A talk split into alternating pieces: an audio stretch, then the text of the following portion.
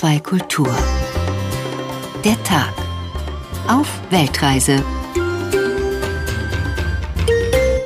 Mit Karin Fuhrmann, guten Tag. 20 Länder in vier Wochen, das geht nur mit der Weltreise, dem Sommerprogramm von Der Tag in HR2 Kultur. Während die Pandemie das Reisen in viele Regionen der Welt erschwert oder sogar unmöglich macht, berichten unsere Korrespondenten und Korrespondentinnen unermüdlich weiter. Vom Leben und Arbeiten in China, von wo aus das Coronavirus seinen Zug um die Welt begann und wo es seit einem Jahr keine Corona-Beschränkungen mehr gibt. Sie berichten von einer mutigen Taxifahrerin in Marokko, von der Überlebensstrategie der Betreiber eines Hostels im iranischen Isfahan und von Elchen, denen man ganz nah dran an Warschau begegnen kann. Und wussten Sie schon, dass das Buhl-Spiel 2024 zur olympischen Disziplin werden soll? Vier Wochen lang können Sie sich mit uns um die Welt hören, täglich ab 18.05 Uhr in HR2. Und wenn Sie eine Station verpassen, können Sie, wann immer Sie mögen, wieder zusteigen. Alle Sendungen sind auch als Podcast verfügbar unter hr2.de. Heute reisen wir los in touristische Regionen, die gerade langsam wieder zu den Traumzielen werden, die sie von jeher sind. Wir starten die Weltreise in Italien, frisch gekürter Fußball-Europameister und eines der Urlaubsländer der Deutschen. Italiens Premierminister Mario Draghi macht persönlich Werbung für Urlaub in Italien. È arrivato il momento di prenotare le vostre vacanze in Italia. Bucht jetzt, wir freuen uns auf euch. It's time for you to book your holidays in Italy. Ricavi c'è stato circa il 75% in meno. Der Umsatz ist bei uns um drei Viertel eingebrochen. Das ist drastisch. Natürlich hoffe ich jetzt auf die Gäste, damit die Kosten wieder gedeckt sind.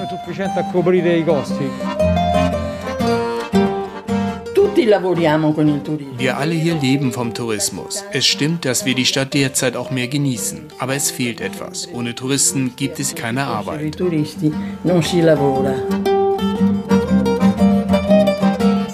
Ich finde ja, ein Urlaub in Italien lohnt sich immer. Und das Beste, es sind hier immer noch relativ wenige Touristen unterwegs.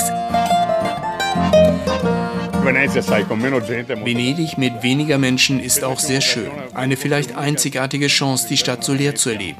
Die Schönheit gewinnt immer, oder? Und jetzt ist die Stadt wirklich wunderschön.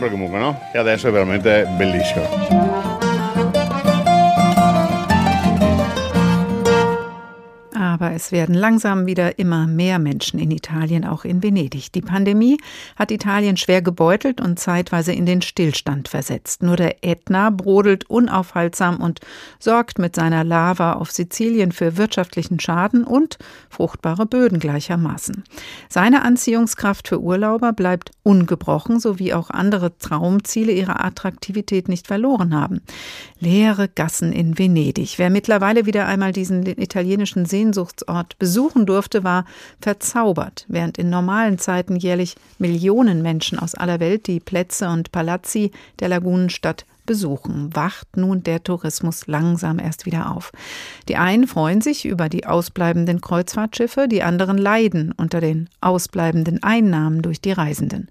Bevor ich mit der ARD-Korrespondentin Elisabeth Pongratz spreche, die uns heute durch die Sendung begleitet, hören wir ihren Bericht zur jüngsten Entscheidung zu den Riesen auf dem Wasser in und um Venedig. Wer in Venedig vor dem Dogenpalast stand und aufs Wasser blickte, sah öfters ein Riesenschiff vorbeiziehen. Jedenfalls bis zum Ausbruch der Corona-Pandemie. Mehrstöckige Kreuzfahrtschiffe, so der Eindruck, gehören zum Bild der ehrwürdigen Serenissima dazu. Doch jetzt verkündete der italienische Kulturminister Dario Franceschini eine, wie er es selbst nannte, historische Entscheidung. Nach Jahren des Wartens in der ganzen Welt werden ab dem 1. August keine großen Schiffe mehr vor San Marco und im Giudecca-Kanal fahren. Die UNESCO, die Kulturorganisation der Vereinten Nationen, hatte den Druck erheblich erhöht. Sollte sich angesichts der riesigen Kreuzfahrtschiffe nichts verändern, werde man Venedig auf die Negativliste für gefährdetes Weltkulturerbe setzen, so die Drohung. Seit Jahren schon protestieren Aktivisten und Bürgerinitiativen gegen die Einfahrt der Kolosse ins historische Zentrum. Stefano Micheletti vom Komitee gegen die großen Schiffe wirkt etwas erleichtert, aber richtig freuen kann er sich nicht. Es ist ein großer Schritt nach vorn, ein sehr großer, da die großen Kreuzfahrtschiffe nicht mehr an San Marco vorbeifahren dürfen.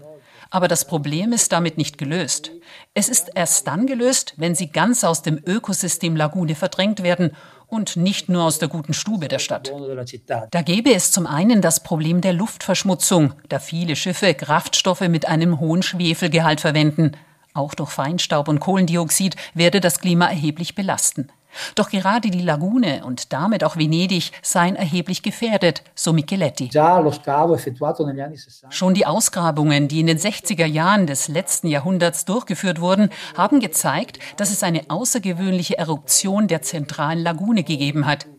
Die Verschiebung durch diese großen Schiffe erzeugt eine Erosion des Meeresbodens und damit des Schlamms, aus dem die Lagune besteht. Eh, di cui è costituita la laguna. Für die Aktivisten sei daher der Kampf noch nicht zu Ende. Ab August, so ein Beschluss der Regierung aus Rom, dürfen nun Schiffe, die länger als 180 Meter sind oder gewisse Abgasnormen überschreiten, nicht mehr ins historische Zentrum fahren. Kleinere Schiffe, die etwa 200 Passagiere transportieren oder Schiffe, die als nachhaltig gelten, fallen nicht unter das Verbot. Die Kreuzfahrtriesen müssen künftig übergangsweise im bisherigen Containerhafen von Marghera anlegen, der dafür umgebaut wird, so Infrastrukturminister Enrico Giovannini.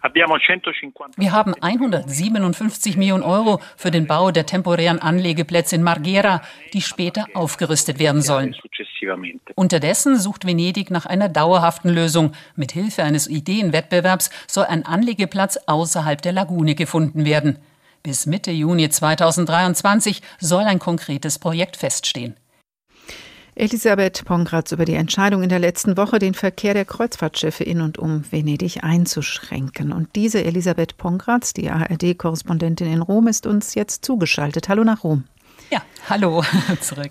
Der historisch nennt der zuständige Minister die Entscheidung, haben wir gerade gehört. Nicht genug sagen die Aktivisten. Ist das denn jetzt eine Image-Kampagne oder eine echte Einschränkung? Wie ist Ihre Einschätzung? Tja, das kommt immer darauf an, aus welchem Blickwinkel das man natürlich betrachtet. Also die Aktivisten sagen eben, das ist ein erster Schritt. Sie sind etwas erleichtert, aber es ist eigentlich noch gar nichts richtig gewonnen, weil sie sagen, es ist eigentlich nur ein bisschen Schminke. Weil die Touristen, die sehen jetzt nicht nicht mehr die Kreuzfahrtschiffe oder auch die äh, Venezianer, sehen sie nicht mehr vor den historischen Städten, also vor dem Dogenpalast, vor dem Markusplatz und weil sie eben da nicht mehr reinfahren dürfen. Aber die Kreuzfahrtschiffe dürfen nach wie vor in die Lagune hineinfahren. Und das ist ja genau das, was die Aktivisten, was die Bürgerinitiativen kritisieren, dass durch diese großen Wellenschläge, die eben die Schiffe äh, bewegen, dass dadurch eben diese fragile Lagune weiterhin sehr gefährdet ist und weiterhin abgebaut wird. Es gibt ja auch immer wieder Proteste dagegen. Man sieht ähm, Schiffe, also kleine Boote vor den riesigen Schiffen, ja. um einfach, weil versucht wird, die aufzuhalten. Wie sehen das denn die Menschen, die in Venedig leben? Es gibt ja durchaus eben auch einen Profit, der daraus geschlagen wird. Ja, also unmittelbar nach dieser Entscheidung in der vergangenen Woche, da haben dann viele gesagt, oh, endlich, endlich passiert etwas. Man hat schon lange auf diese Entscheidung gewartet, weil die UNESCO hat auch, auch ziemlichen Druck aufgebaut. Natürlich gibt es auch viele Venezianer, die davon leben, die beispielsweise eben sich um die Touristen kümmern, die von den Kreuzfahrtschiffen eben an Land bringen und dann äh, mit ihnen Aktivitäten machen. Aber es gibt Entschädigungen von der Regierung, sowohl für die Unternehmen als auch für die Angestellten. Und es ist ja nicht so, dass der Tourismus damit ganz weg ist, ist nur die Art des Tourismus. Die soll sich verändern.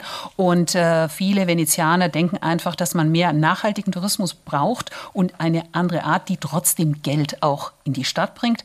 Viele sagen auch, okay, diese äh, Touristen, die auf diesen großen Dampfern sind, die sind ja ganz kurz da, hinterlassen eigentlich gar nicht so viel Geld. Wir haben gar nicht so viel davon. Hm, aber es sind ja neue Regeln, die nicht sagen, nie und nimmer nirgends mehr Kreuzfahrtschiffe, sondern kleinere oder nachhaltige dürfen weiter nach Venedig auch hineinfahren. Welche Schiffe kann man sich denn da vorstellen? Werden das vielleicht dann doch ähnlich viele Touristen werden, nur auf anderen Schiffen? Das bleibt eben abzuwarten. Also die Großen dürfen ja nach wie vor schon in die Lagune einfahren. Also da soll es der ehemalige Containerhafen in Marghera, der eben ein bisschen außerhalb ist, also nicht mehr in dem historischen Zentrum, aber trotzdem in der Nähe, da sollen sie anlegen dürfen. Das wird umgebaut. Und dann soll eben bis 2023 nach einer neuen Anlegestelle gesucht werden. Die kleineren, die Sie gerade genannt haben, das sind also welche, die quasi beispielsweise 200 Passagiere haben oder die eben nicht so viel Kohlendioxid, so viel Schwefel ausstoßen Ressourcen, also die einfach emissionsärmer sind. Das sind die sogenannten nachhaltigen, die dürfen auch noch reinfahren. Ja, und die eben mit den großen Dampfern ankommen und draußen anlegen müssen, die werden aber dann auch natürlich zum Markusplatz, zum Duschenpalast gebracht. Mhm. Und dann könnte es ja sein, dass die Kreuzfahrtindustrie sagt, okay, dann laden wir die Passagiere eben um an diesem Containerhafen, alle auf kleine Boote und ähm, rein in Venedig, mitten in die Altstadt. Genau, genau. Also das gesagt, kann dieses, passieren. Ja, ja, auf alle Fälle. Also das äh, haben Sie auch schon quasi angekündigt, beziehungsweise es war eigentlich schon klar, dass diese Entscheidung kommen könnte, weil der Druck hat sich wirklich über Jahre aufgebaut, vor allem auch von der UNESCO. Und das war ja eigentlich so das Entscheidende. Die tagt momentan, die Versammlung tagt in China bis Ende Juli und äh, hat damit gedroht, Venedig äh, auf die Negativliste zu setzen des Weltkulturerbes, weil sie eben sagt, Venedig muss dringend was tun. Ein wichtiger Punkt waren eben die Kreuzfahrtschiffe. Und da kann man davon ausgehen, äh, dass eben die Regierung gemerkt hat, sie muss jetzt was tun, sie muss handeln, auch wenn es in Augen vieler nur ein erster Schritt ist. Sie haben es eben schon gesagt, es ist eine Sache, das mit den Kreuzfahrtschiffen, aber die Umbaumaßnahmen sind ja schon passiert. Die Fahrrinne ist schon lange ausgebaggert und man hat eben in Ihrem Bericht gehört, was das jetzt schon für Folgen hat. Hm. Die Fakten sind also geschaffen. Wird denn auch in der Stadtregierung oder der Bevölkerung diskutiert, was über diese Einschränkung der Kreuzfahrtschiffe hinaus auch passieren müsste? Es betrifft natürlich den Tourismus, den wir vorher schon mal kurz angesprochen haben. Also dieser Tourismus vor Corona war ja ein, wirklich ein Massentourismus. Da gibt es auch schon seit Jahren eigentlich Kritik daran, auch von der UNESCO. Dann natürlich an großen Bauten, also in, auch auf dem Festland. Auch da hat äh, eben die äh, UNESCO gesagt, also das kann nicht sein, dass eben in diesem fragilen Ökosystem oder in, die, in Venedig eben das weiter so geht. Und hat eben insgesamt einen Plan für Venedig verlangt, einen Gesamtplan. Es wurde auch darüber diskutiert, äh, dass man beispielsweise Eintritt verlangt äh, für die Stadt oder dass man verlangt, dass die Touristen vorbestellen müssen, also dass das immer so ist. Wurde wirklich lang diskutiert, aber dann kam Corona und jetzt ist eben da nicht mehr viel passiert. Eine andere Geschichte ist noch der Klimawandel. Ich habe jetzt kürzlich mich mit dem zweiten Bürgermeister unterhalten und der hat natürlich herausgestellt, dass Venedig ja gerade aufgrund seiner Lage, aufgrund auch der Überschwemmungen des Aqua Alta, das ja jährlich eben die Stadt auch heimsucht, dass es gerade mit dem Klimawandel viel zu tun hat, dem ausgesetzt ist. Es gibt auch etliche Forschungseinrichtungen und dass eben Venedig den Plan habe, nachhaltiger zu sein und auch mehr über den Klimawandel zu forschen und hat quasi aufgerufen, dass das insgesamt auch in der Welt mehr beachtet werden müsste, dass Venedig sozusagen ein Beispiel dafür ist. Und er hat angekündigt, dass man auch mehr in diese Richtung gehen wolle. Mhm. Ob das wirklich so passiert, das müssen wir weiter beobachten. Das beobachten Sie unter anderem, indem Sie dort auch hinreisen. Sie waren in letzter Zeit zweimal in Venedig. Sie Glückliche zur Architekturbiennale und zum Treffen der Finanzminister, ähm, der G20-Finanzminister. Wie anders fühlt sich denn Venedig bei solchen Ereignissen im Moment an? Also bei der Architekturbiennale war auffallend, es war ruhig. Und das haben eben auch alle Aussteller gesagt. Ich war dort beim deutschen Pavillon, aber auch bei anderen, die eben ausstellen, äh, wie sie sich die Architektur äh, vorstellen, auch der Zukunft. Und wie gesagt, auch viele Aussteller aus der ganzen Welt. Und alle haben gesagt, na, es ist eigentlich sehr angenehm, weil es kommen vor allem die Menschen, die sich dafür interessieren und es ist ruhig, man hat ein bisschen mehr Zeit. Und jetzt auch eben vergangene Woche beim G20 Finanzministern haben mit vielen Touristen gesprochen. Die meisten kommen aus Europa, aus Frankreich, Frankreich, aus Österreich, ganz, ganz viele natürlich aus Deutschland. Und ähm, ja, eigentlich alle haben gesagt, es ist so angenehm hier, weil eben nicht solche Massen unterwegs sind und man die Schönheiten, die Eigenheiten dieser Serenissima, also dieser mhm. ehrwürdigen Stadt Venedig, wieder genießen könne. Vielen Dank, Elisabeth Pongratz im Studio Rom bis hierhin. Wir sprechen gleich weiter. Unsere heutige Weltreise führt uns gleich auch noch in andere Regionen Italiens, aber erstmal bleiben wir mit den Texten von Philippe Monnier in Venedig. Allerdings im Venedig im 18. Jahrhundert. Philippe Monnier wurde 1864 in Genf geboren. Wie die Gelehrten und Literaten seiner Familie war auch er unterwegs zwischen französischer Schweiz und Italien. Ein Band mit seinen Venedig-Texten und Bildwerken ist gerade erschienen erschien bei Die andere Bibliothek. Es sind keine Reiseberichte, sondern Texte auf der Grundlage umfangreichen Quellenstudiums. Und obwohl diese Texte vom Venedig des 18. Jahrhunderts erzählen, fühlt man sich den heutigen Problemen der Lagunenstadt ganz nah. Nur von Kreuzfahrtschiffen ist nicht die Rede.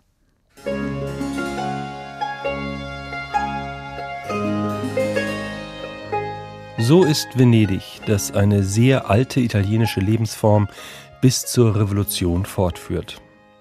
Ach, es ist nicht mehr das, was es war. Es war groß gewesen, als es sich dem Eindringling und dem nassen Elemente zur Wehr gesetzt hatte, als es aus dem Marmor Istriens und der Karnischen Alpen, den es auf seinen Barken heimbrachte, seiner römischen Seele ein würdiges Haus gebaut hatte, als es sich wie ein Mann erhob und mit San Marco als General zur Straße von Malamocco zog, damals war es groß gewesen. Es hatte dem Kaiser, den Königen von Ungarn, den Türken, den Griechen, den Genuesen Trotz geboten. Es hatte sich mit den Barbaren und Piraten gemessen, mit Korsaren und Normannen, Janitscharen und Uskoken, mit ganz Europa, das sich in Cambrai gegen die Stadt verbündet hatte. Jedes Jahr liefen 3000 Schiffe von seinem Hafen aus, 30.000 Seeleute stiegen auf seine Galeeren, der Handel mit Goldtuch allein schon brachte ihm zwei Millionen Zechinen aus Italien ein, zehn Millionen aus anderen Ländern. Dank seiner Regsamkeit berührten sich Trapesunt und Moskau, Alexandrien und London.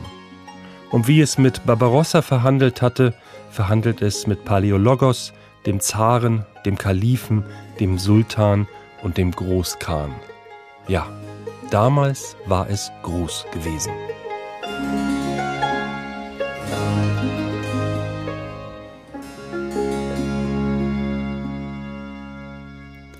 Philipp Monnier über Venedig im 18. Jahrhundert. Das alte Europa kurz vor dem Zusammenbruch und zugleich ein Porträt der wunderbaren Serenissima. Wir blättern später weiter in diesem Band. HR2 der Tag heute auf Weltreise in Italien unterwegs. Italien hatte kräftig mit der Corona-Pandemie zu kämpfen und wie in ganz Europa belastet das Virus weiter das Land, das alltägliche Leben, die Wirtschaft und auch den Tourismus. Aber genau wie Venedig seinen Reiz nicht verliert und aufhebt für die Zeiten, da wieder begeisterte aus aller Welt durch die engen Gassen flanieren, brodelt rund 1300 Kilometer weiter südlich auf Sizilien der höchste aktive Vulkan Europas fröhlich weiter. Gerade Anfang Juli wieder besonders stark. Nur, dass das Brodeln des Ätna nicht nur eine touristische Dimension hat, sondern spürbare Auswirkungen auf das Leben in der Region, wie Jörg Seiselberg berichtet. Er war nach einem seiner vorherigen Ausbrüche dort. Majestätisch thront er über der Stadt an diesem Tag wolkenumspielt. Auch von der Piazza Duomo im Zentrum Catanias, wo Silvia Madonna in einem Café einen Ginseng-Kaffee trinkt und schmunzelnd den Kopf schüttelt. Auch sie, die hier geboren ist, habe der Ätna an diesen Tagen überrascht, sagt die Sprachlehrerin. Obwohl ich Katanierin bin, habe ich das zum ersten Mal hier während eines Spaziergangs im Zentrum erlebt. Als ich aus einem Geschäft kam, ist ein heftiger Lavaregen heruntergekommen mit Steinchen. Das Gefühl war schon beängstigend, auch für eine Sizilianerin. Eine 56 Jahre alte Sizilianerin, die mit dem Blick auf den über 3000 Meter hohen Vulkan groß geworden ist. Es war ein Regen, aber nicht aus Wasser, sondern aus schwarzem Sand, aus Lavagestein. Generell kennen wir sowas hier, aber diesmal waren ziemlich große Gesteinsbrocken darunter, wie Hagel. Nur dass es keine Hagelkörner waren, sondern kleine schwarze Steine. Die Straßen Catanias waren danach mit einer schwarzen Decke überzogen. Das Lavagestein musste wie Schnee beiseite geschaufelt und gefegt werden.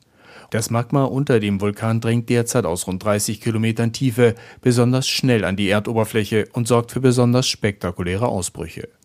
Unter anderem 40 Autominuten nördlich von Catania ist zu sehen, welche wirtschaftlichen Schäden dies verursacht. Renato Morgeri steht inmitten seiner riesigen Zitronenbaumplantage und deutet über die Bäume hinweg den Berg hinauf. Da ist der Ätna, sehen Sie. Der Wind hat eine Menge Lavasand herübergeweht hier nach Giare und hat die ganze Gegend beschädigt. Genauer gesagt die vielen tausend Zitronenbäume, von denen im kleinen Streifen zwischen dem Ätna und dem Ionischen Meer die Plantagenbesitzer und ihre Beschäftigten leben. Morgedi greift in einen seiner Bäume, zeigt eine mit Lavasand überzogene Zitrone und Gesteinsbrocken, die in den Pflanzen hängen. Wie Sie sehen, sind das Zitronenpflanzen, die beschädigt worden sind. Sie haben kleine Schadstellen durch das Lavagestein, das heruntergefallen ist. Mit diesen Schadstellen seien die Zitronen im Handel nicht mehr zu verkaufen. Der Lavasand beschädige zudem die Schale. 50 bis 100 Millionen Euro, befürchtet er, könne die Landwirtschaft in der Region durch den Ausbruch des Ätnas in diesem Jahr verlieren. Das Erstaunliche ist, trotz seiner auch persönlichen wirtschaftlichen Einbußen nimmt Mogedi dem Vulkan seinen Ausbruch nicht übel. Für uns ist der Ätna einer von uns. Wir fühlen uns ihm sehr nah. Letztendlich hat er uns nie wirklich wehgetan, hat fast nie jemanden getötet. Auch wenn es mal heftige Ausbrüche gibt, lässt er uns immer noch Zeit, uns in Sicherheit zu bringen. Der Ätna ist ein guter Berg, er ist unsere Mama. Unter anderem, weil der Vulkan auch für fruchtbare Böden sorgt. Boris Behnke vom italienischen Ätna-Beobachtungsinstitut für Geophysik und Vulkanologie aber sagt im Skype-Interview mit dem ARD-Studio Rom, die mehr vom guten Ätna sei falsch. Ich denke, das haben wir alle als Kinder gelernt. Sobald wir von Vulkanen gehört haben zum ersten Mal, da hörte man, das ist was Problematisches. Das kann kaputt machen, das kann töten. Und Ätna ist nur einer der aktivsten Vulkane auf der Erde. Das heißt, Ätna ist gut dazu in der Lage, auch Probleme zu verursachen. Sollte ein Ausbruch an der Bergflanke stattfinden, in geringerer Berghöhe und näher an den bewohnten Gebieten, dann wäre das schon ein größeres Problem. Der Ätna, nur eines der vielen beliebten Reiseziele in Italien, im Moment natürlich überall und auch dort die Auswirkungen der Pandemie zu spüren. Elisabeth Pongratz im Studio in Rom noch immer zugeschaltet. Die italienische Wirtschaft ist hart getroffen durch das Ausbleiben der Reisenden. Rund 13 Prozent des Bruttoinlandsproduktes gehen auf Konto des Tourismus. Mehr als vier Millionen Arbeitsplätze hängen daran. Wen treffen denn die Folgen der Pandemie in diesem Bereich besonders? Ja, also es treffen natürlich viele, die Geschäfte haben, die Restaurants haben, Hotels haben oder auch ein ganz kleines Geschäft, also quasi ein Mann- oder ein Frau-Betrieb. Es trifft aber vor allem die Frauen in Italien. Vor der Corona-Pandemie waren ungefähr die Hälfte beschäftigt. Jetzt ist dieser Anteil wirklich angestiegen. Das liegt vor allem daran, weil Frauen tendenziell in diesen Bereichen arbeiten, die eben besonders getroffen wurden, also Hotels, Gastronomie. Und weil viele Frauen, auch junge Frauen, Frauen oft in sogenannten prekären Beschäftigungsverhältnissen sind. Das heißt also, sie haben keinen unbefristeten Vertrag, sie sind vielleicht auch nur für ein, zwei, drei Tage angestellt. Äh, also es ist relativ alles unsicher, so eine Art grauer Markt. Und ähm, gerade bei den Jungen, also bei den 29 bis 34-Jährigen, liegen die Frauen in der EU an letzter Stelle. Das hat man eben auch jetzt schon erkannt, will da auch viel Geld investieren, gerade mit dem Recovery Fund. Und eben Frauen und auch die Jungen. Ich habe vor kurzem mit einer Schneiderin gesprochen, die hat viel für die Filmbranche gemacht, hat dann während der Pandemie sofort ihre Arbeit verloren, weil klar, filmen konnte man auch nicht mehr. Aber die hat mir eben auch erzählt, dass sie oft tageweise nur Jobs bekommen hat. Und ja, diese Unsicherheit hat sich natürlich durch Corona verschärft. Und das bedeutete Stelle weg, Wohnung weg, Hunger, Armut, Leute, die auch auf der Straße lebten, die man vorher da noch nicht gesehen hat. Wie haben sich hm. denn die Städte um diese Menschen gekümmert?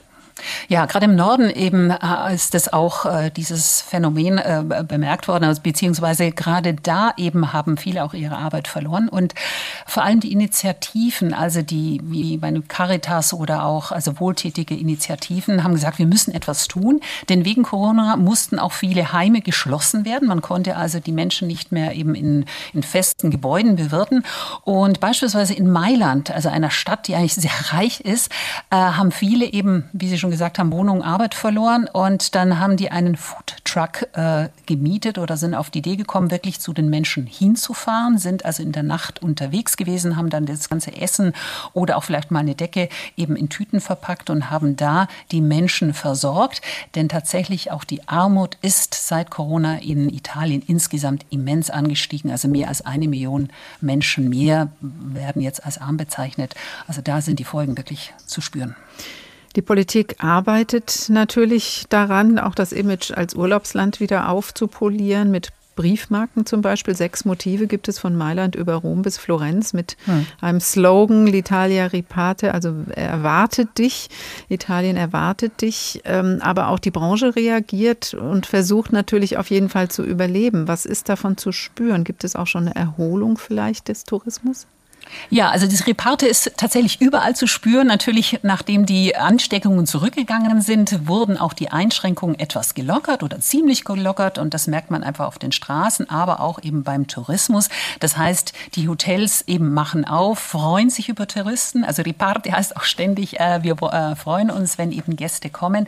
Viele Italiener haben jetzt für Juli und vor allem August, also der Fernmonat schlechthin, haben schon lange vorreserviert. Es gibt aber auch viele viele, ähm, viele Reservierungen in letzter Minute, gerade Venedig, über das wir vorhin mhm. gesprochen haben, sagen viele Hotels. Also da tut sich einiges und die Politik, die versucht natürlich das auch zu unterstützen, beispielsweise beim Impfen. Man kann sich in Italien auch äh, in einigen Urlaubsregionen impfen lassen, vor allem die zweite Dosis.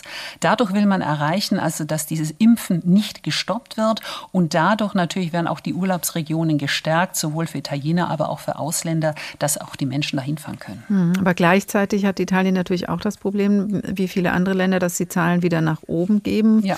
Ähm, man denkt auch über neue Maßnahmen nach. Ja, also das äh, schwebt auch über allem. Seit eigentlich auch der Fußball-Europameisterschaft kommt das ständig, okay, wir müssen das verhindern. Impfen ist das eine. Das andere ist, äh, dass es ja den grünen Pass gibt äh, von der EU. Also das heißt, entweder bin ich geimpft oder ich bin genesen oder eben habe einen Te Test machen lassen. Und da wird jetzt diskutiert, diesen Pass auch für die Besuche von Restaurants beispielsweise zu verlangen. Wie es auch in anderen Ländern, in Frankreich ja eben gemacht wird. Also letztendlich, dass man die Hürden höher macht und damit aber trotzdem den Menschen, die eben bereit sind, sich impfen zu lassen, die Möglichkeit gibt, ganz normal eben auch am Leben teilzunehmen. Der Tourismus geht langsam wieder los, aber es gibt auch neue Maßnahmen. Elisabeth Pongratz immer noch bei uns, bleibt auch noch bei uns. Vielen Dank. Vorher nimmt uns Philippe Monnier noch einmal mit in das Venedig des 18. Jahrhunderts.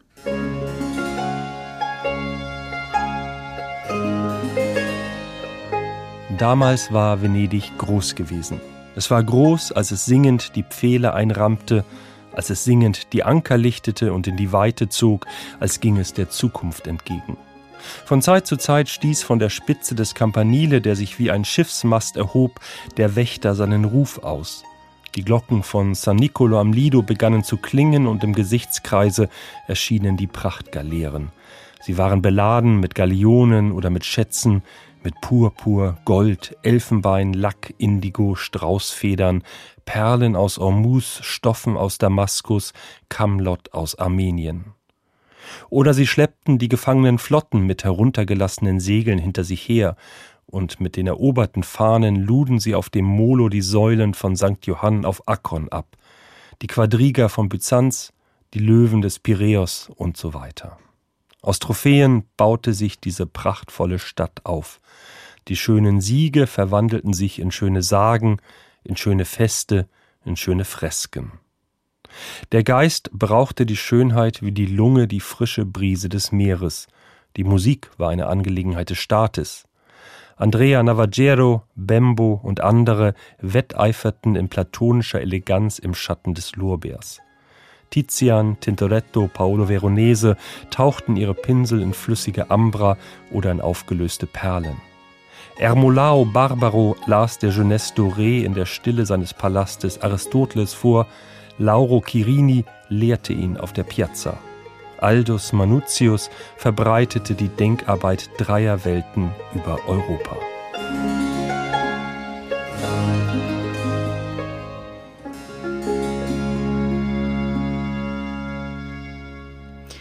Philippe Monnier erzählt uns später noch einmal über das Venedig im 18. Jahrhundert. HR2 der Tag mit der Weltreise Reise heute unterwegs in Italien. In Apulien im Süden am italienischen Stiefelabsatz gibt es eine gute Nachricht. Dort hatten die Menschen in den letzten Jahren mit einer besonderen Herausforderung zu kämpfen. Die Olivenbäume, die nicht nur eine Attraktion, sondern auch Lebensgrundlage waren und sind, starben massenweise. Der Grund das aggressive Xylella-Bakterium, aber nun ist Hoffnung in Sicht, wie Jörg Seiselberg berichtet. Marco schaut auf das Feld, auf dem einige hundert junge Olivenbäume stehen und seine Augen glänzen. Das ist das Feld der Hoffnung, das Feld unserer Zukunft. Über zwei Meter hoch stehen die vor zwei Jahren gepflanzten Bäume, die Hoffnung und Zukunft versprechen für die Menschen in Apulien. Die Region am Absatz des italienischen Stiefels hat in den vergangenen Jahren ein beispielloses Massensterben ihrer wichtigsten Nutzpflanze erlebt. 22 Millionen Olivenbäume wurden durch das Xylella-Bakterium getötet. Jetzt konnte testweise erstmals von den neu gepflanzten offensichtlich resistenten Bäumen geerntet werden. Am Tag des Erntebeginns haben wir einen Spumante geöffnet und angestoßen. Es war einfach ein wunderschönes Gefühl, sagt Mimino Primiceri, der Besitzer des Testfelds rund 20 Kilometer östlich von Gallipoli. Durch die Xylella-Seuche hat er alle seine 120.000 Olivenbäume verloren. Als das begonnen hat, bin ich fast in Depression gefallen. Aber ich habe mir gesagt, wir müssen uns aufraffen. Die Hoffnung ist zurückgekommen mit dem neuen Baum, der uns die Kraft gegeben hat, weiterzumachen. Was die Menschen in Apulien seit Jahren erleben, ist eine Art Covid-19 der Olivenbäume sagt die Agrarwissenschaftlerin Maria Saponari von der Universität Bari. Häufig in den vergangenen Monaten haben wir die Situation mit Covid-19 verglichen. Das Xylella-Bakterium ist ebenfalls sehr aggressiv und bis heute ist kein Mittel für eine wirksame Heilung gefunden worden.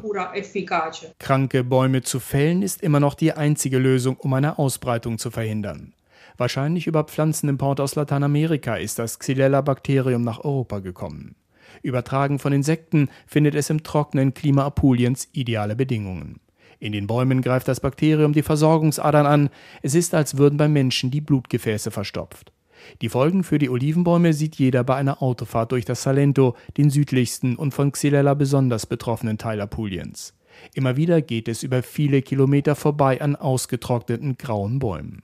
Bis zum Tod durch Xylella waren sie die Zierde des Salento, erinnert Dino Scanavino, Chef des italienischen Bauernverbandes CIA.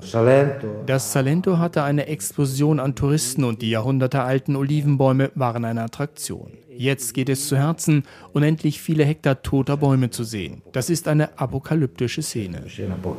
Der GIA hat sich dafür eingesetzt, dass Italiens Regierung den jetzigen Neuanfang mit mehreren hundert Millionen Euro unterstützt. Auf dem Testfeld hat Mimino Primiceri die Olivenbaumsorte Favolosa, zu Deutsch die Wunderbare, gepflanzt. In anderen Regionen hat sie sich schon als resistent gegen Xylella erwiesen. Die erste Ernte zeige, sagt Primiceri, dass die neue Sorte auch in Apulien bestehen kann. Wir haben jetzt die Gewissheit, dass es hier ebenfalls funktioniert. Wir können beginnen, alle Felder neu zu bestellen und unseren Salento wieder zu beleben.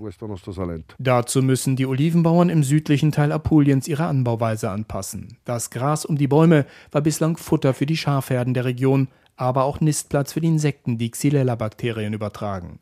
Auf dem Testfeld wird der Boden sorgsam gehackt. Erntehelfer Marco ist stolz und überzeugt, dass mit der neuen Olivenbaumsorte, der wunderbaren, nun eine neue Zeit beginnt.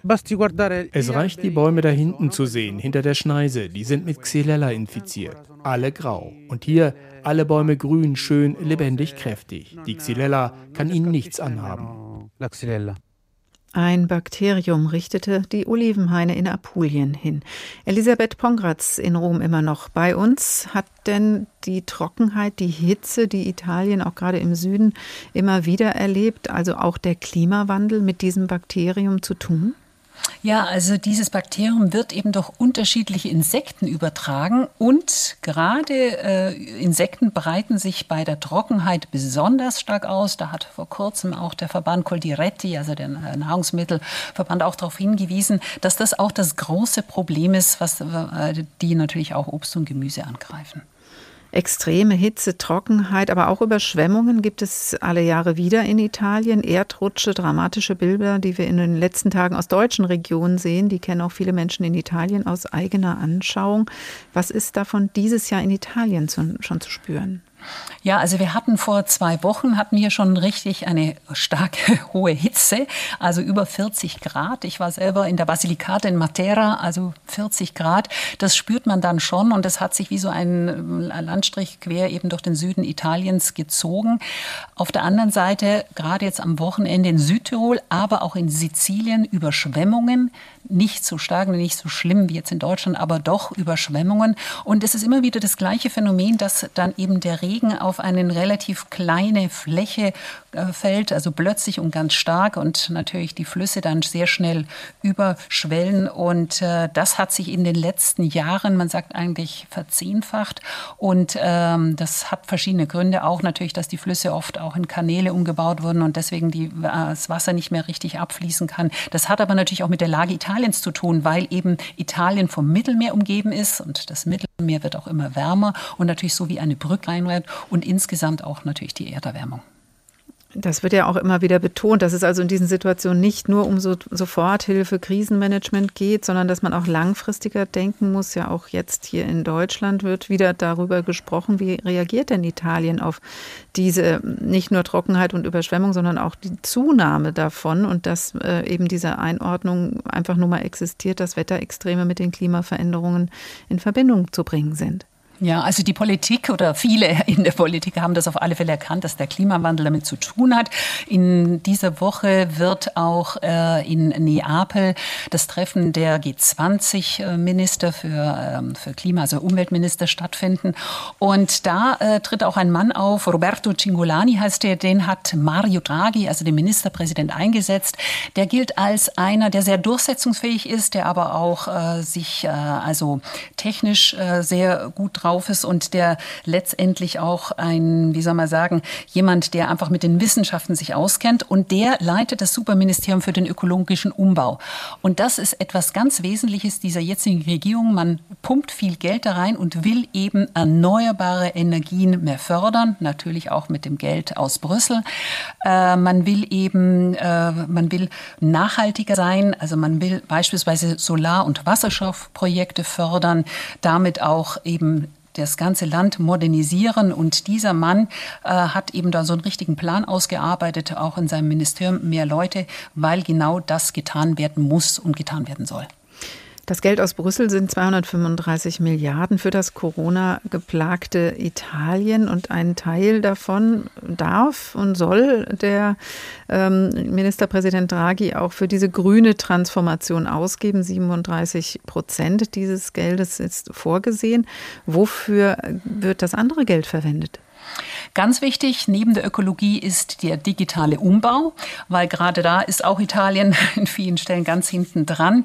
Da äh, beispielsweise natürlich, äh, dass das Internet äh, überall schnell erreichbar ist. Aber was ganz im Zentrum steht, ist auch der Umbau letztendlich der Behörden, der Strukturen. Wir haben im Mai in Italien wurde eben eine, eine Behördenreform eingeleitet. Jetzt sind wir gerade bei der Justizreform. Das sind also Justiz, Steuern und die Bürokratie. Das sind eigentlich genau die, die Stellen, wo es in Italien hapert, dass vieles hemmt. Das sagt eben jetzt auch eben der Cingolani äh, in Bezug auf Klimawandel, Klimaveränderung, dass es oft nicht, sagen wir so, die einzelnen Themen sind, sondern dass dann lange Genehmigungsverfahren anstehen, dass eben alles sehr, sehr lange dauert und deswegen geht man vor allem daran und da äh, wird dann auch viel Geld reingepumpt. Und das ist unumstritten innerhalb der Regierung, also dass auch gerade grüne Transformation nach vorne gestellt wird?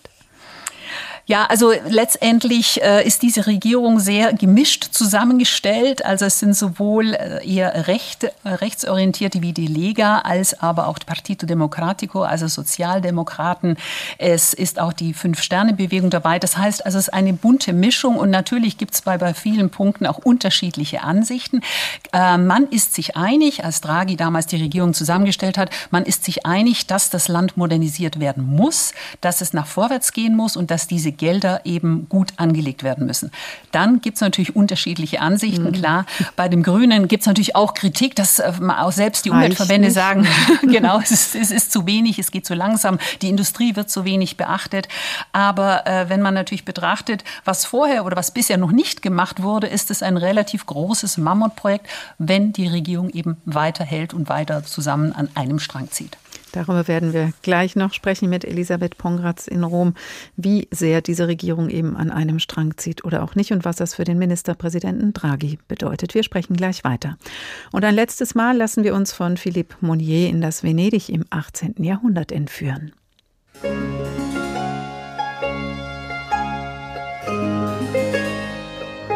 Damals erhob sich die öffentliche Gesinnung, die in allen Seelen weiterlebte, zu Gesten der Vornehmheit und strömte in Hymnen des Glanzes aus.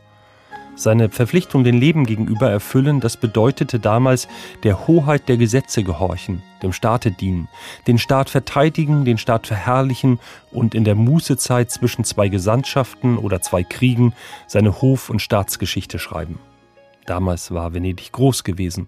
Sein Glanz verbreitete sich über die Lande und seine Herrschaft über das Meer. Diese Zeit ist abgelaufen. Das Alter ist gekommen und der Tod naht. Die allerdurchlauchtigste ist am Endpunkt ihrer Geschichte angelangt. Sie schwebt in den letzten Zügen, ihre letzte Stunde ist da. Sie legt sich hin, um zu sterben. Aber die Todesstunde verläuft ohne Röcheln, sie ist ein Augenblick der Anmut. Ihr letzter Seufzer löst sich in Musik auf. Niemals schien ihr das Leben schöner als im Augenblicke des Vergehens. Und ähnlich der Sonne, die ins Meer versinkt, wirft sie auf die Dinge, die sie verlässt, ein unvergessliches Lebewohl der Klarheit. Bis zum Verfall bleibt Venedig groß. Aufgebaut auf seiner Vergangenheit wie auf einem Felsen, ragt es weit über alle Lande. Wenn auch sein Ruhm Risse bekommen hat, so besteht dieser Ruhm nicht minder fort, und wenn sein Gewand auch Flecken hat, so glänzt dieses Gewand wie altes Gold. In seinem Niedergange bewahrt es Haltung, und in Schönheit geht es unter.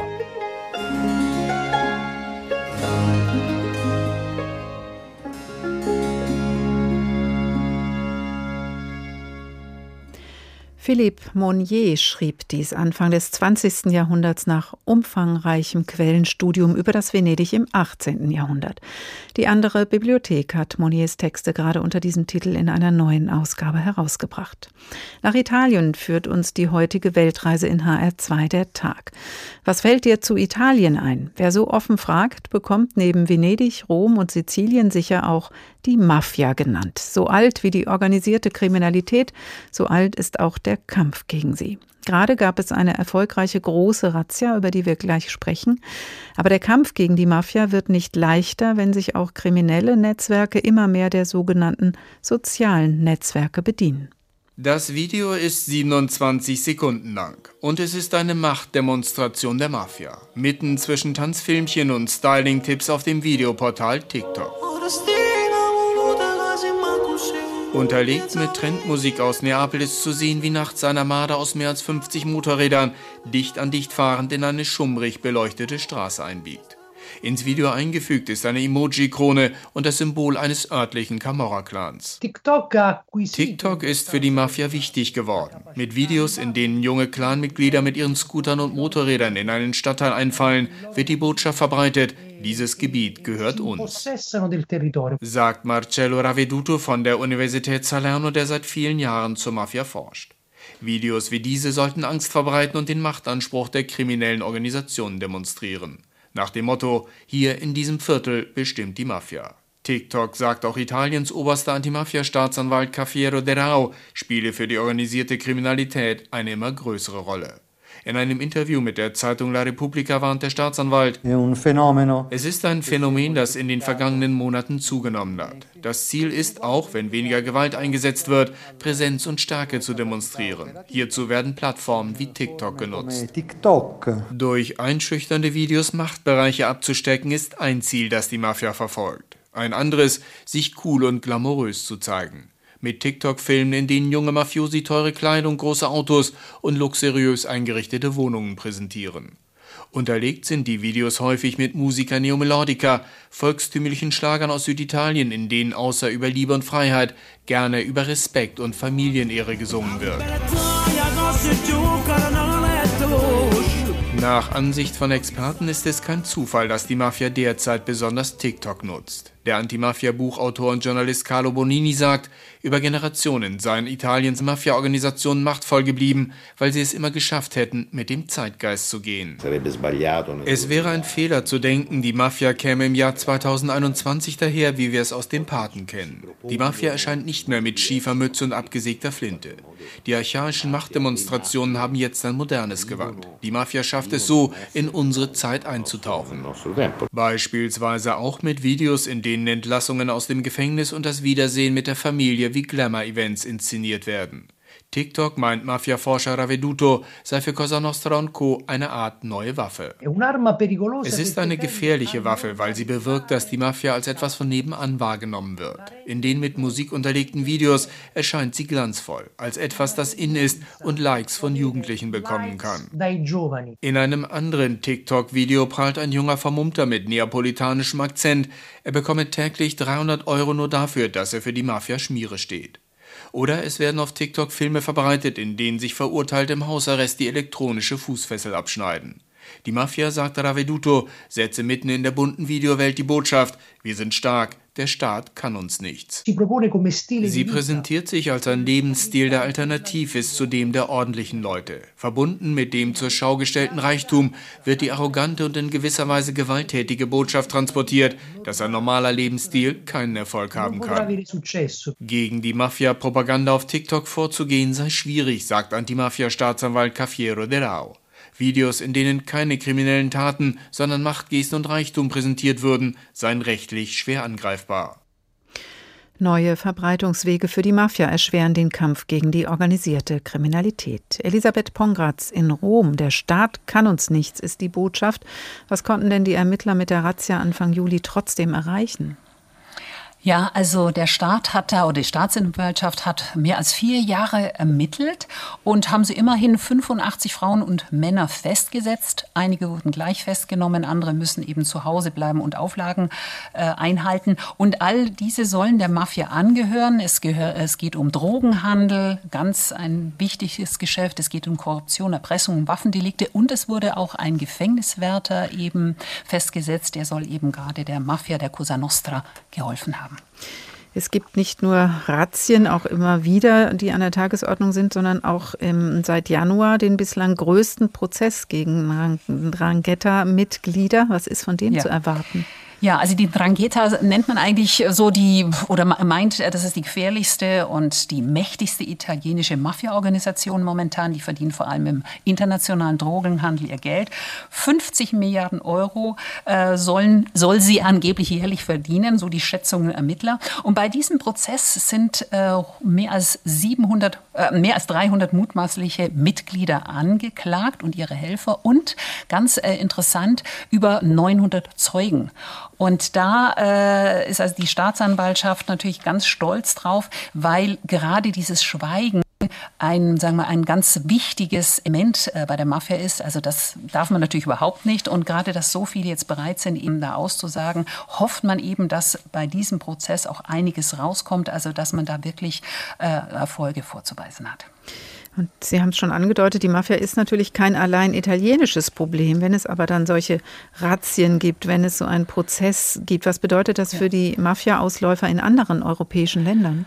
Ja, also alle Ermittler oder Experten, es gibt ja, auch mehrere Organisationen wie Liberat, die sich schon seit Jahren eben gegen die organisierte Kriminalität engagieren, sagen alle, das ist nicht ein italienisches Problem, ein europäisches, ein weltweites. Und wir haben ja auch im Beitrag gehört, dass sich das Bild auch der Mafia verändert hat. Also man sieht sie nicht mehr, man spürt sie nicht mehr, sondern sie arbeitet auch äh, im Verborgenen oder natürlich auch mit Finanzflüssen. Und deswegen ist ganz wichtig, dass eben die Länder zusammenarbeiten.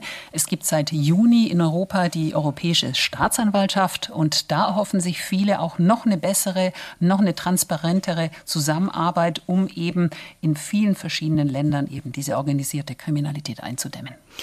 Jetzt könnte man ja denken, wenn in einem Land wie Italien die Regierung immer wieder mit Turbulenzen zu kämpfen hat, dann ist das natürlich für den Kampf gegen die organisierte Kriminalität keine gute Voraussetzung, oder?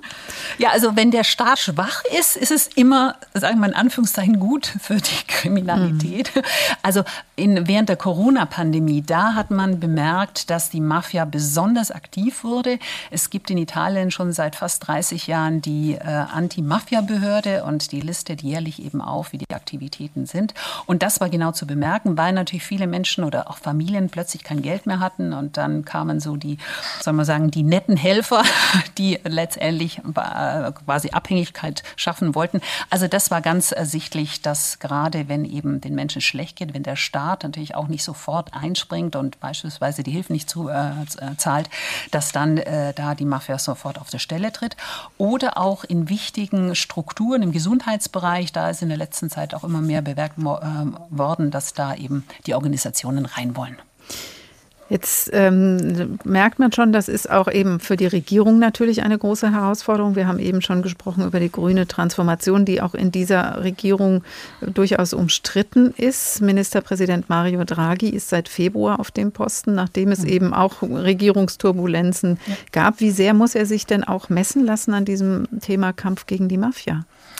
Ja, also Mario Draghi hat eine Mammutaufgabe und auch seine Regierung insgesamt. Ich hatte vorhin ja schon erzählt, dass die eben aus unterschiedlichen Kräften, eigentlich aus fast allen politischen Kräften sich zusammensetzt. Nur die Fratelli d'Italia, also die ganz rechte Partei, ist nicht dabei und ein paar, äh, paar kleinere.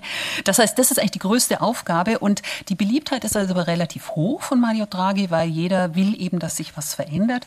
Natürlich auch beim Kampf gegen die Mafia.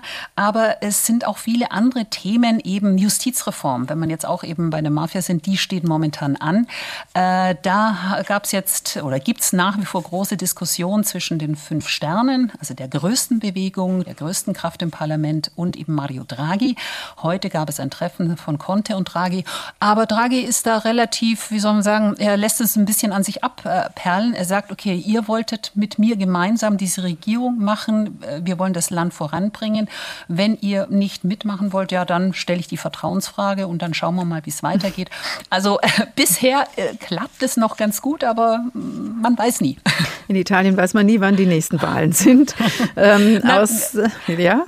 Ja gut, jetzt in, in, nein, ab, ab äh, Anfang August äh, können sie jetzt dann nicht sein für ein halbes Jahr. Da beginnt es, das nennt sich Semestre Bianco. Mhm. Das sind immer die letzten sechs Monate von einer ähm, Legislatur von, vom Staatspräsident, von Mattarella. Also da geht sechs Monate nichts. Da kann das Parlament nicht aufgelöst werden und es können auch nicht Neuwahlen anstehen. Das ist ja schon mal gut. Sprechen wir noch über ein äh, positives Thema, was jetzt gerade ja. auch Italien bewegt oder eigentlich genau genommen zwei, Frau Pongratz. Äh, Italien hat den Euro Eurovision Song Contest gewonnen und dann noch die Fußball-Europameisterschaft. Das war sicher gut für die Stimmung der Menschen in Italien, oder? Ja, auf alle Fälle. Also natürlich die Freude, also erstmal die Überraschung oder auch die Freude natürlich bei dem, bei dem Song Contest war irre groß, aber dann eben diese Fußball-Europameisterschaft und beide Spiele, Halbfinale und Finale, waren ja auch unheimlich spannend. Mhm. Man muss wirklich sagen, bis zur letzten Minute. Und ich habe das auch selber miterlebt, eben äh, in den Fanzonen. Äh, es war eine sehr, wie soll man sagen, eine sehr frohe Stimmung, eine, ja, eine fröhliche Stimmung und dann natürlich ging alles, ja, dann wurde gejubelt, wurde umarmt. Und ich denke, gerade nach dieser schwierigen Zeit der Corona-Pandemie, nach all diesen Einschränkungen, die die Italiener ja erleben mussten und auch hingenommen haben, hat man sich natürlich umso mehr gefreut. Und das Spannende bei der Europameisterschaft war auch dieser Teamgeist der Mannschaft. Viele haben ja gemeint, das schaffen die ja nie, aber es wurde immer an diesen Teamgeist äh, appelliert. Und der Trainer Mancini hat dann auch, als er äh, zum offiziellen Empfang, als sie da eben waren bei Staatspräsident Mattarella, hat er auch gesagt, diesen Sieg weihen wir allen Italienern, die sich endlich mit uns freuen können. ich glaube, das ist so die Stimmung, endlich Freude und repartiere. Also wir fangen wieder an, es geht weiter, Hoffnung, Optimismus und das zeigt sich eben gerade in diesem Sieg so besonders gut. Und Italien erwartet auch wieder die Reisenden. Ganz herzlichen Dank, liebe Elisabeth Pongratz, dass Sie uns in der letzten Stunde zur Verfügung gestanden haben, mit Ihren Eindrücken und Einschätzungen als ARD-Korrespondentin. Und alles Gute nach Rom. Und damit sind wir zurück aus Italien, unserer ersten Station auf unserer Weltreise in, äh, Weltreise in HR2 der Tag. Morgen führt sie uns weiter nach Israel, dem Land, in dem durch eine ehrgeizige Impfkampagne schon früh wieder Kultur und Alltag möglich waren. Davon werden wir hören. Diese Sendung können Sie wie alle Sendungen der Weltreise nachhören als Podcast unter hr2.de oder in der ARD Audiothek. Der Tag HR2. Ich heiße Karin Fuhrmann und wünsche Ihnen noch einen schönen Abend.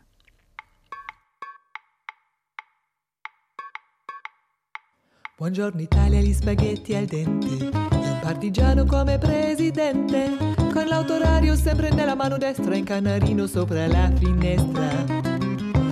Italia con i tuoi artisti, con troppo America sui manifesti, con le canzoni, con amore, con i cuori, con più donne sempre meno suore. Buongiorno Italia, buongiorno Maria, con gli occhi pieni di malinconia, buongiorno Dio, lo sai che c'è anche lui. Lasciatelo cantare con la chitarra in mano, lasciatelo cantare una canzone piano piano, lasciatelo cantare, perché lui